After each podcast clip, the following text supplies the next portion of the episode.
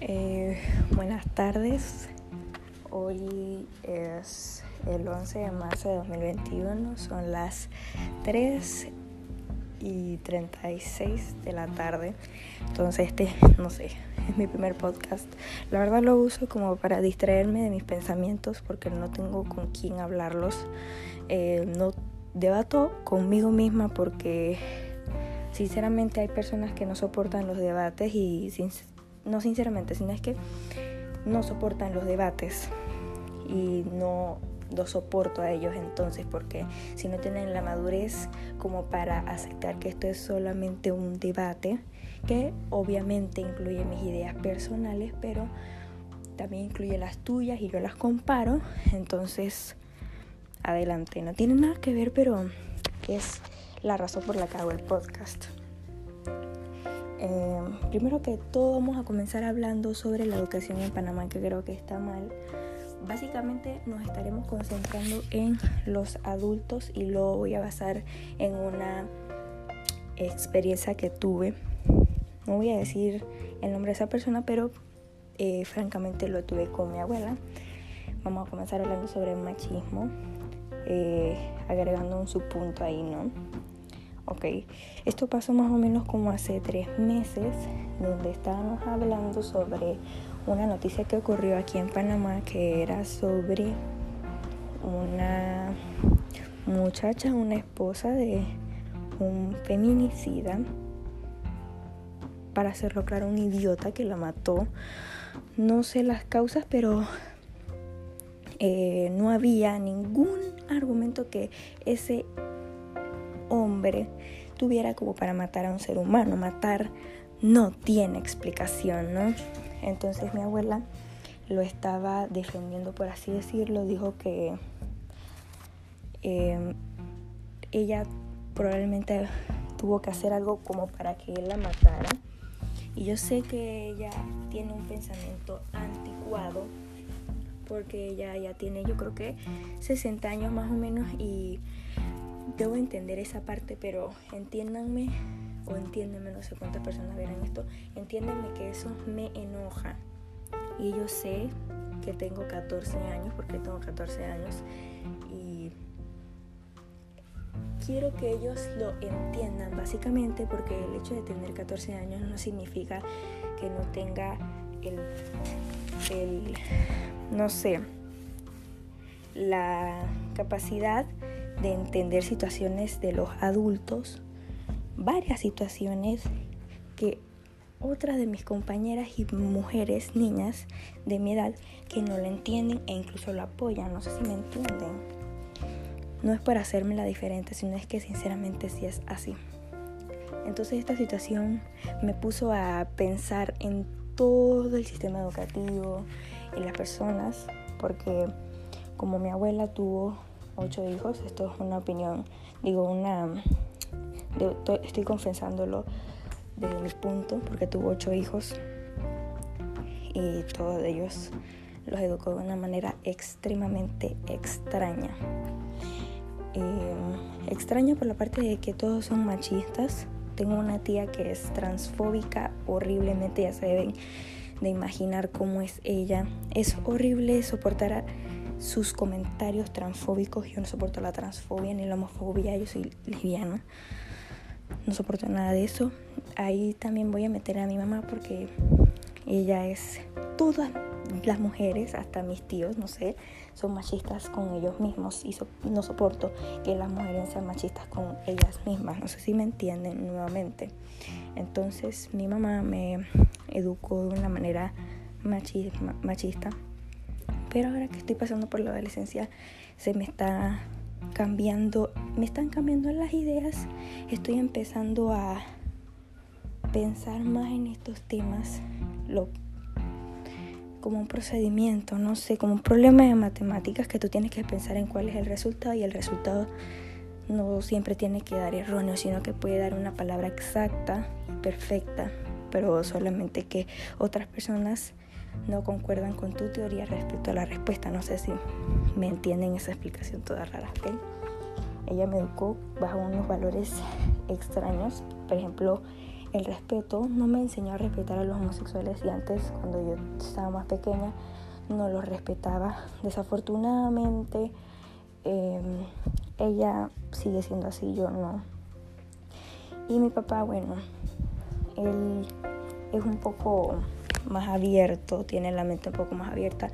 Él se nota que quiere esforzarse para eh, cambiar su mentalidad porque hace poco yo le conté sobre mi sexualidad y mi mamá no se lo tomó muy bien, hasta me llevó al psicólogo, se lo conté a los 13 y ya dentro de unos meses voy para 15 y bueno, vamos a ver si cambia, ¿no?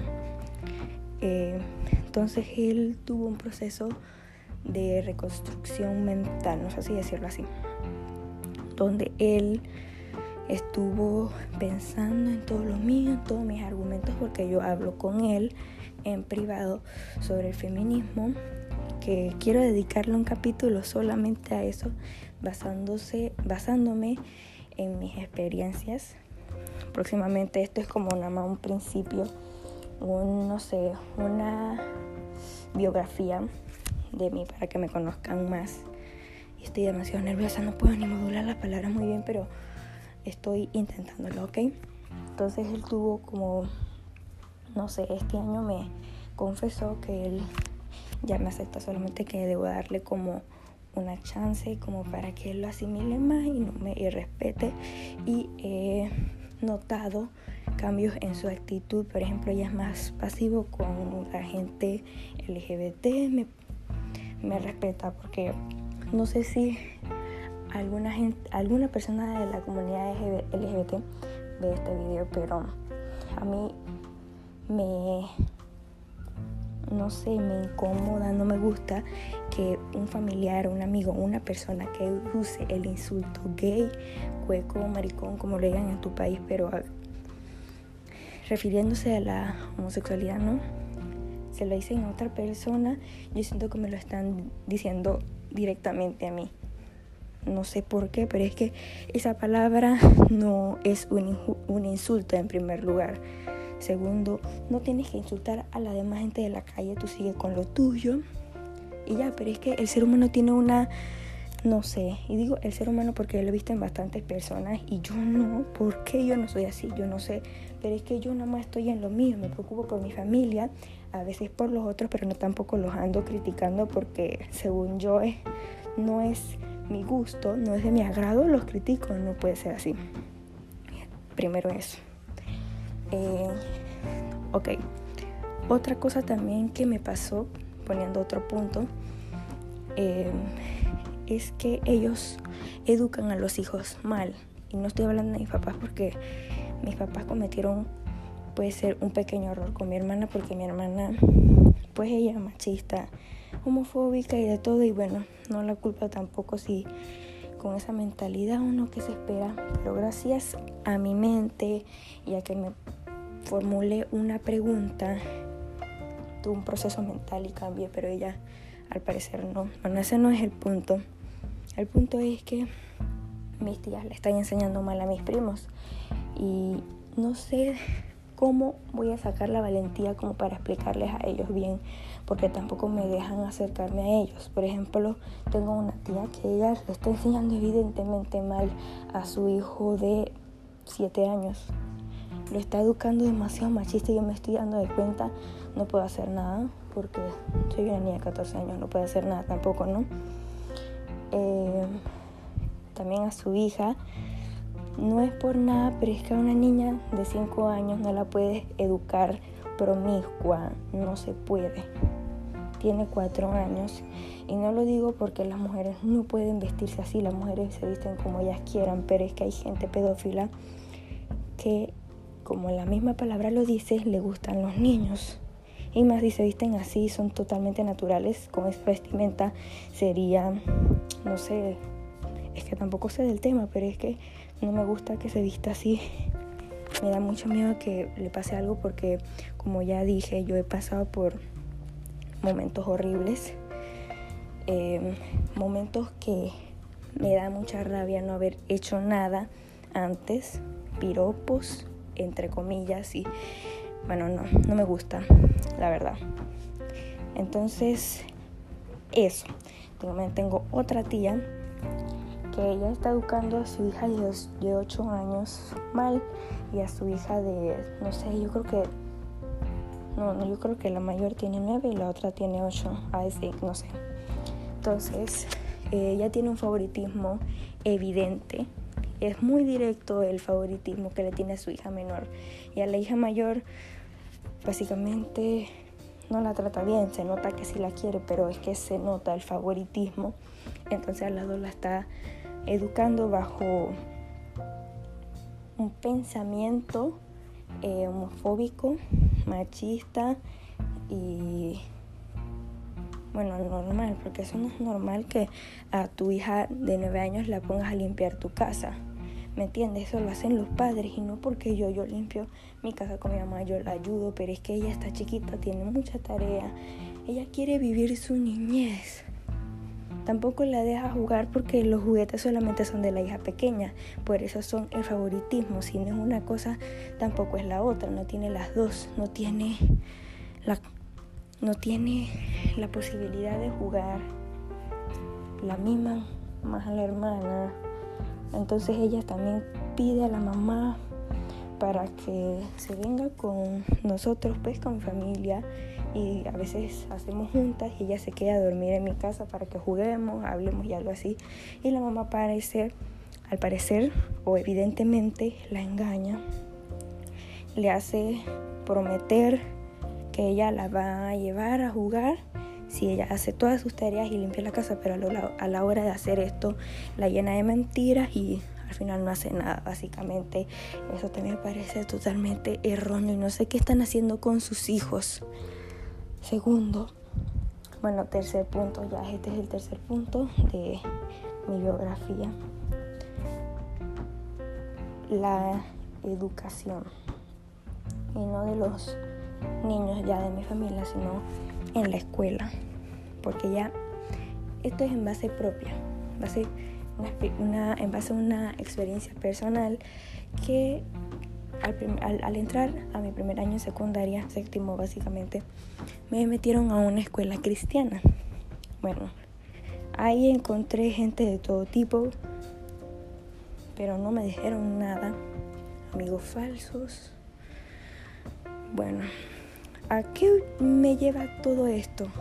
A que las escuelas no deben ser cristianas, solamente si, perdón, si es de un modo privado, porque la escuela era privada, Em, podrían hacerlo, no sé cómo explicarme, sino que la educación sea mejor en las privadas que en las públicas, porque ese es el objetivo, ¿no? O eso es lo que me han contado, no lo sé, la verdad. So, no pongan, no impongan eh, la religión, porque eso nos lo llevan imponiendo desde primer grado y sé que no tiene nada que ver uno con lo otro, pero es que ahora no sé modular las palabras, tengo un odio proyectado en mí, no sé cómo explicarle todo de una sola vez en una sola palabra, entonces imponer la religión no está bien, porque evidentemente causa muchas lesiones porque en esa escuela cristiana habían más ateos suicidas y LGBT people que gente cristiana pues. Además de que la gente cristiana critica mucho, te critican la vida y básicamente eso es otro tema para otro capítulo que me va a enojar demasiado, pero bueno, básicamente eso. Eh, ok, voy a dejar esto aquí. Eh, espero que me dejen, no sé, me sigan en Instagram básicamente. Hoy estoy diciendo muchas veces básicamente, perdón. Eh, arroba Angélica Cerda V. En YouTube también pueden seguir, solo que no estoy subiendo videos porque ya comencé la escuela. Eh, a veces hago podcast. Por ejemplo, este es mi primer capítulo, pero he hecho varias notas de voz que con eso me inspiro como para hacer un podcast. Solo que ahora estoy nerviosa. bueno, básicamente eso. Eh, bueno, hasta aquí llega el podcast. Como ya dije, espero que me sigan en mis redes sociales. Si no me quieres seguir, it's totalmente ok. Em, feliz día de lucha por 8 de marzo. Ya sé que ya es 10, digo 11, pero solamente para que la lucha se siga incrementando. Ese es otro capítulo y muchos capítulos que tengo que decirles próximamente, así que bye.